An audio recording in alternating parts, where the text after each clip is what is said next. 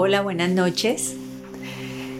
Hoy les quiero compartir o hablar de un tema que, que está muy relacionado con todos, todos nosotros, y es la relación de pareja. ¿Por qué? ¿Por qué me río? Porque pues yo creo muchas de las personas que me ven dicen, uy, al fin toco el tema. Ha habido personas que me han llamado y me han dicho, Luzpa, por favor, habla de la relación de pareja. Una niña me insistió muchísimo y, luego hoy dije, llegó el momento, llegó el momento de hablar un poco de la relación de pareja. La relación de pareja, cuando tú la asumes en, su esencia, es una maravilla, es una delicia. Estar en pareja es maravilloso. Yo se los dije anteriormente, yo en su momento me he disfrutado muchísimo la relación de pareja. Sin embargo, la relación de pareja tiene unos ingredientes fundamentales. Toda la vida los hemos escuchado. Toda la vida nos han dicho el respeto es fundamental. La solidaridad con tu pareja es fundamental. Los detalles del día a día, los pequeños detalles esos detallitos que hacen que, uno como que diga, wow, qué rico, qué rico este detalle que ha tenido mi pareja conmigo. ¿Qué pasa cuando, cuando empezamos esa ilusión con otro ser humano? Que casi que llegamos, conocemos a alguien con, con quien hacemos clic y yo siempre remedo, como les dije, yo he sido teatrera. Entonces uno llega y se acuesta en la cama y mira hacia arriba y dice, wow, lo conocí o la conocí. No, no, no, no, no, ya. Está uno en esa efervescencia, en ese momento que se conoce, las famosas mariposas. Y en esos días que, que suceden y que van pasando, uno dice, ay, la mujer de mi vida, el hombre de mi vida. Y casi que uno ¿Qué hace en ese momento? Da lo mejor, saca lo mejor. ¿Qué es lo que hacemos? Nosotras las mujeres lo vamos a ver, wow, el mejor vestido. Y díganme si no. Nos ponemos uno, no, este no. Nos ponemos el otro, no, este tampoco. Porque nos miramos al espejo y lo que queremos causar es el mayor impacto. Nos perfumamos, nos ponemos los aretes, nos ponemos el collar. ¡Ah! La mal divina, nos perfumamos, y si lo vamos a ver a él, están las mismas. La camiseta, la que le quede, la que, la que se vea que él se sienta que está sexy, que, que uno lo va a ver y va a decir está divino. Mira todo lo que hacemos cuando estamos en esa ilusión, en esa ilusión por el otro. Y después empieza el proceso y entonces, ¿qué hacemos para enamorar al otro? Sacamos lo mejor de cada uno de nosotros. Nosotras las mujeres sacamos lo mejor que tengamos, en todos los sentidos, en el físico, en el emocional, en la mente, todo, todo es perfecto. Y nos enamoramos. Y es esa etapa del enamoramiento. Y en ese momento del enamoramiento que decimos todos, llegó la persona que yo estaba esperando. Y yo a eso le llamo eso, la etapa del enamoramiento. Algunos nos enamoramos del enamoramiento y son estas personas que continuamente quieren estar repitiendo y repitiendo ese ciclo. A veces se equivocan porque no quieren repetirlo con la misma persona. Entonces se vuelve un rollo y se vuelve ya un desajuste. Inclusive tienen que venir a terapia. Pero ojo, es, son las, esas, eh, todo esto que nos pasa vivimos ciclos. Entonces empiezas el enamoramiento maravilloso y subes a la cúspide, inclusive tomas decisiones y dice, esta es la persona con la que yo quiero pasar el resto de mis días. Y viene algo que es la rutina, empieza algo que es el diario vivir, la cotidianidad. Y esa cotidianidad tiene todos sus bemoles, y entonces tú empiezas como, te empiezas como a apagar un poquito. Ay, pero es que ya no pasa lo de los primeros días. No, es que así va a ser. Las relaciones se transforman. Y cuando tú asumes que las relaciones se transforman, empiezas a madurar, empiezas a aceptar y a no pretender cambiar al otro. Porque tú cuando estás en la etapa del enamoramiento te formas unas ideas. Esa persona es así y tú idealizas, idealizas al otro ser así, a tu acomodo. Además a tu acomodo. Debe tener estas y estas y estas condiciones y tú idealizas tanto que juras que las tiene. Y cuando ya llega el momento de la convivencia, de que tú decides, vamos a convivir, vamos a vivir juntos, vamos a ver cómo, va, cómo va a ser este entendimiento. Respetando todas las creencias, yo pienso que una de las cosas que se deben hacer es esa, convivir primero, antes de tomar decisiones más trascendentales que ustedes deciden llevar esa relación a un ritual. ¿Y por qué hablo de rituales? Por, la, por sea la religión en la que estés, hay rituales para consagrar esa relación de pareja. Sin embargo, también respeto mucho el ritual personal, el que dice, camina que yo quiero estar contigo. Para mí ese es el de más respeto, el de más compromiso. Cuando tú dices, yo quiero estar contigo. Y antes de tomar esa decisión, por eso mi recomendación es, conoce a tu pareja en el día a día conócelo en la cotidianidad, conócelo en la rutina, conoce cuando ya no se pone tan divino para ir a verte. Y allí es donde empieza un proceso de comprensión, de aceptación de las diferencias, de la aceptación del otro, de cómo es ese ser. No pretendas cambiar a tu pareja. Es que todo el tiempo estás. Y si tú cambiaras, es que si tú fueras diferente, es que esa persona es como es. Y hay una magia cuando tú dices, yo te amo tal y como tú eres. Eso hace una diferencia enorme, enorme. Cuando tú no estás pretendiendo cambiar.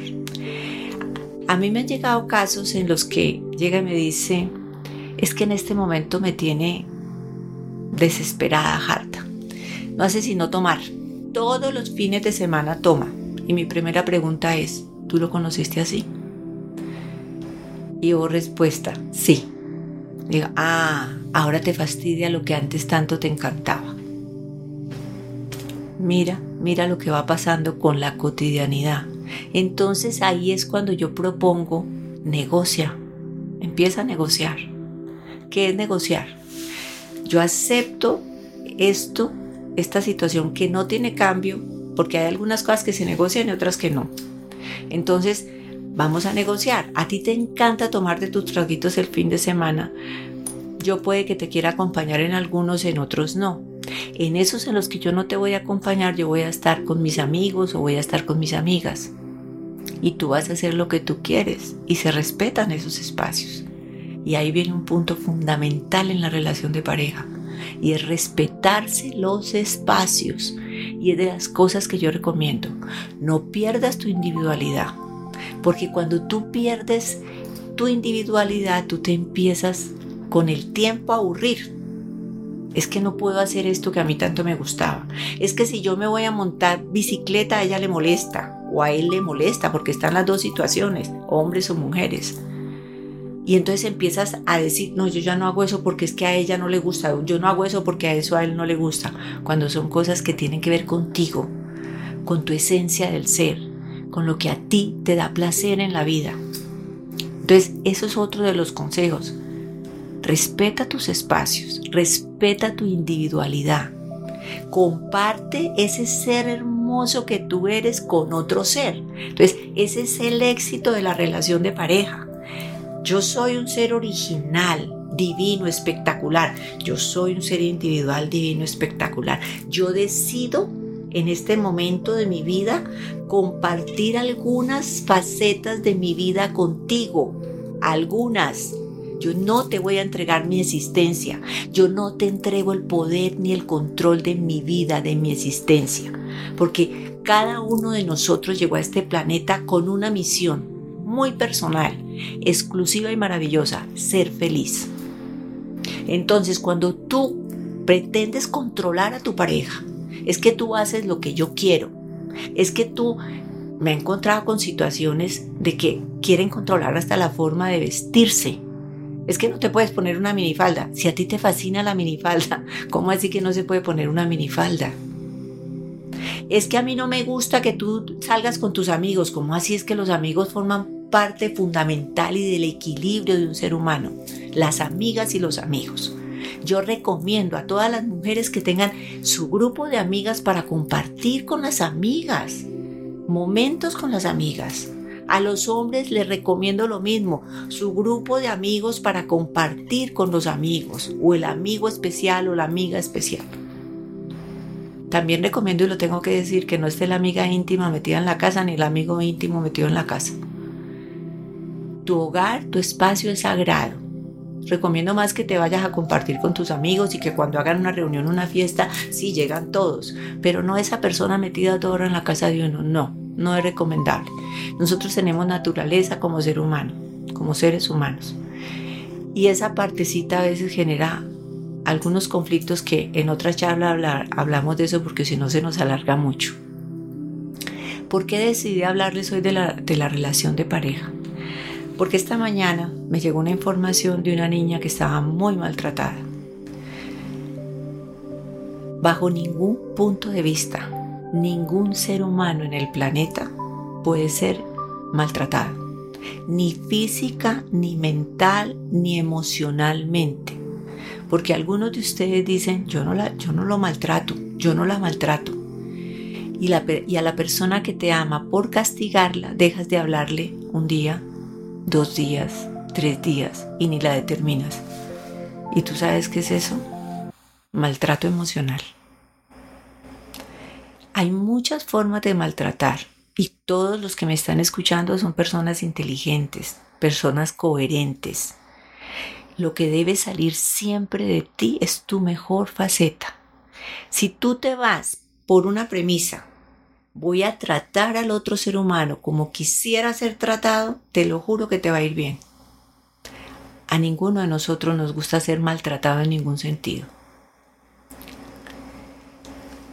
Hay muchas cosas que tú haces que sabes que no están bien y procedes mal con tu pareja. Y también en tu interior están todo para decir yo puedo ser la mejor pareja. Yo puedo ser, me propongo a ser la, la persona más maravillosa. Es importantísimo, si estamos en el rol femenino, asumir nuestra feminidad una mujer bonita, una mujer que den ganas de estar con ella, perfumada, femenina, linda. Un hombre masculino, con virilidad, también que se vea muy bien. A nosotras no nos gusta verlos todos descuidados, todos feos. No. Bueno, eso no está pasando mucho hoy en día porque hay algo que se está imponiendo que a mí me encanta, que es la metrosexualidad. Que se cuiden, un hombre que se cuide, que se cuide su piel, que se cuide su cabello, que se cuide su cuerpo, que se cuide. Y eso es maravilloso. Yo siempre, yo la promulgo todo el tiempo. que viva la metrosexualidad y que viva la feminidad. Las mujeres femeninas, que nos caractericemos por esa dulzura, por ser mujeres. ¿Qué es lo que hace el punto de equilibrio entre nosotros, entre masculino y femenino? Eso. Yo soy muy femenina, yo no quiero ser el macho, qué pena me da, pero no, yo quiero ser mujer. Y yo, y yo sí soy el hombre masculino. Y cuando esas dos partes se unen, esta fortaleza masculina, con esta feminidad, con esta dulzura femenina, eso genera punto de equilibrio. No te vayas a los extremos. Nosotros necesitamos ese punto de equilibrio. Yo les dije, este es un planeta dual. Y está la parte femenina y está la parte masculina. Y cuando hacemos así, está el yin y el yang. Y eso es lo que forma esto, que dice qué rico es estar contigo. Entonces, asume por qué razón estás en pareja. ¿Qué es lo que te motiva a estar en pareja? Cuando ya nacen los niños, cuando salen los hijos que los deseamos profundamente, muchas veces los niños absorben muchísima energía y a veces descuidas a tu pareja por ese bebé que llegó. Y eso crea y genera muchos desajustes en la pareja. Les digo a los dos, a cualquier miembro de la pareja, mucho cuidado con eso. Los niños merecen atención, no debes descuidar jamás a tu pareja por el niño, por el bebé, porque vas a generar desajustes en la relación. Y eso también tú empiezas a mirarlo. ¿Cómo hago? Los niños deben tener horarios, los niños deben tener disciplina, deben acostarse a las 7 de la noche un niño debe estar dormido y no me pueden decir que no porque yo tengo dos hijos y mis dos hijos a las 7 de la noche estaban acostados, listicos, bañaditos y durmiendo. Y la mamá tenía de las 7 de la noche a las 10 vida personal. Tú lo puedes hacer. Jamás un hijo es el que se impone en ti porque tú eres su guía. Y no cometan el error de decirle a los hijos que ustedes están juntos, que se están sacrificando por ellos. Eso no se hace. No le pongan esa carga a un hijo. Jamás. Eso es, eso es un pecado, decirle a un hijo, yo me sacrifico por ti. El mejor ejemplo que ustedes en pareja le pueden dar a un hijo es que los vea felices. Y si por distintas circunstancias ya no son felices, con toda la inteligencia que tienen, asúmanlo. ¿Realmente vale la pena seguir juntos? ¿Realmente nos fascina estar en pareja? nos reímos de las cosas que mantiene unidas a las parejas es el humor, lo que les causa risa, hacer cosas juntos, hacer ejercicio juntos, ver una película y comentar la película, salir de viaje, ¿qué me gusta? A los ¿a dónde vamos a ir?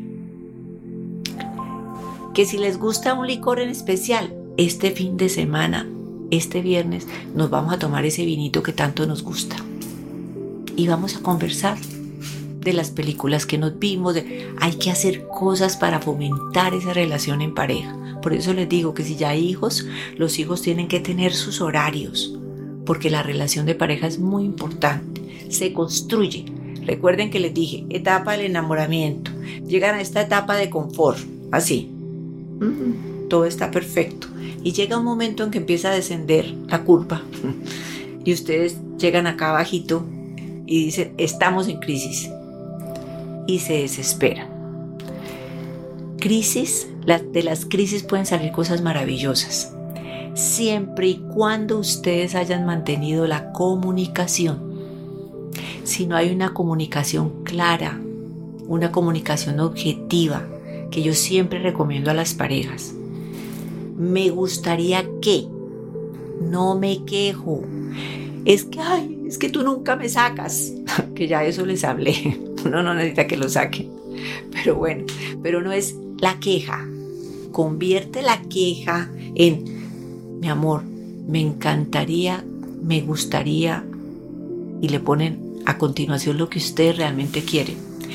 Con de nosotras las mujeres hacia los hombres les digo de una vez, los hombres son monocanales y algunos estarán allá protestando cuando me ven, pero les voy a explicar qué quiero decir con eso. Un hombre se está viendo el partido que le gusta, de tenis, de fútbol, de lo que sea que le gusta. Y él está, su mente está única y exclusivamente concentrada en eso.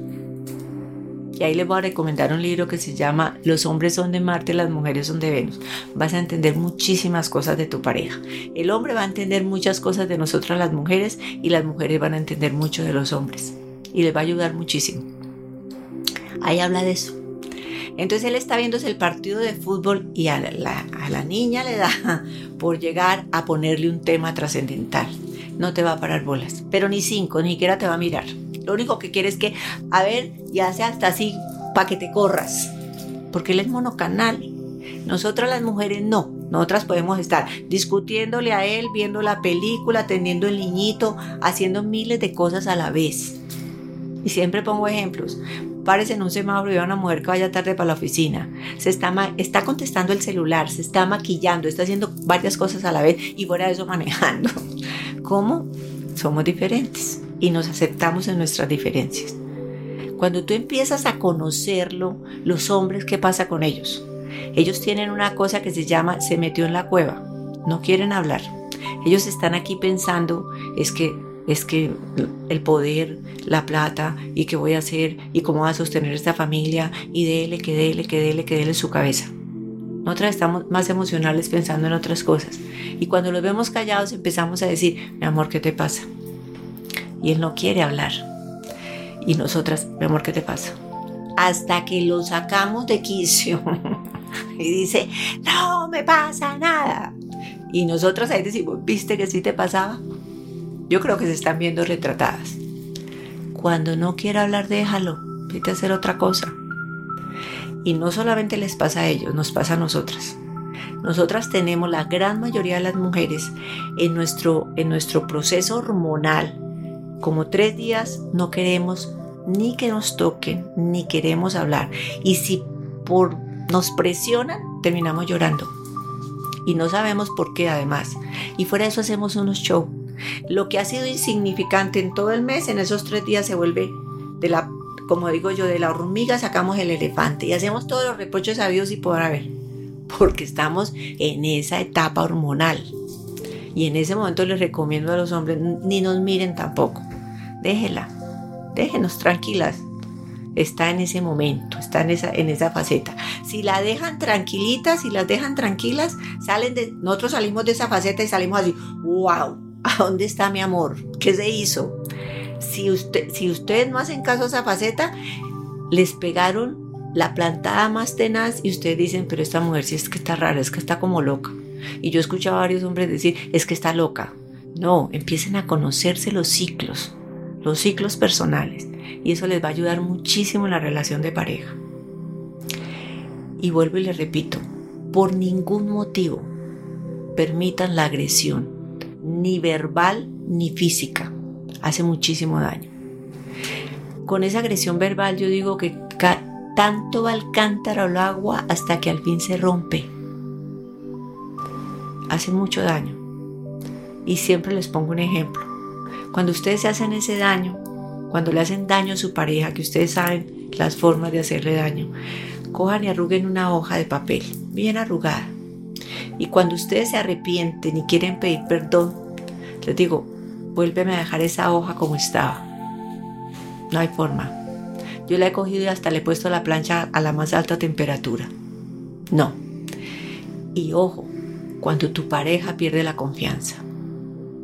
Cuando se pierde la confianza, yo diría que es mejor cerrar el ciclo y volver a empezar. La confianza es como cuando se quiebra una porcelana. Tú la puedes llevar al especialista más, al mejor. Ya se perdió. Ya no hay nada que hacer. Es, eso no debes permitirlo, que no se pierda la confianza. Es muy difícil. Obviamente que se puede recuperar con un acto de perdón muy grande, pero allí queda esa huella. Entonces trabaja en eso, trabaja en no perder la confianza de tu pareja. Solo les quería dar hoy como unas, unas pequeñas pautas de esa relación de pareja, de ese respeto, la solidaridad con tu pareja. Es tu pareja, debe ser solidario en todos los sentidos, en todos. Estar pendiente de todos sus detalles, de si algo le está doliendo, de si le molesta, de escuchar a tu pareja en todo, tanto el uno con el otro, en lo que sea, como estés en pareja, estar pendiente de tu pareja, ser solidario en todos los sentidos. Yo he visto situaciones de parejas que ella fue la que adquirió esas deudas o él fue el que adquirió esas deudas, problema de él, miraré a ver qué hace. No, no, no, qué pena, somos dos. Cuando estás en pareja, somos dos. Somos dos solucionando todo, somos dos bajo este techo. Somos dos los que vamos a salir adelante. Somos dos los que estamos mirando para el mismo norte. Por eso empecé esta charla diciéndoles, estar en pareja es una maravilla. Valora, valora eso de estar en pareja y haz todo lo que esté a tu alcance para que tu pareja sea feliz. Les quiero hacer una invitación.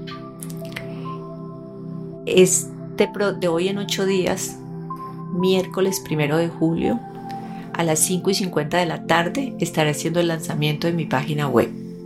Esto es como un anuncio. En el transcurso de esta semana ustedes van a ver un video en el que les hablo de todos los contenidos, de todo lo que van a encontrar en esa página. Los estoy invitando y, y con el video voy a reforzar esta invitación que les estoy haciendo de que me acompañen en ese lanzamiento de esa página web. Estaré contestando todas las inquietudes que tengan. También los quiero invitar a que me sigan en todas las redes sociales que las van a encontrar acá, todos los créditos en Instagram, en Facebook, en YouTube, en todas las redes sociales. Y quiero despedirme recordándoles siempre que el poder está dentro de ti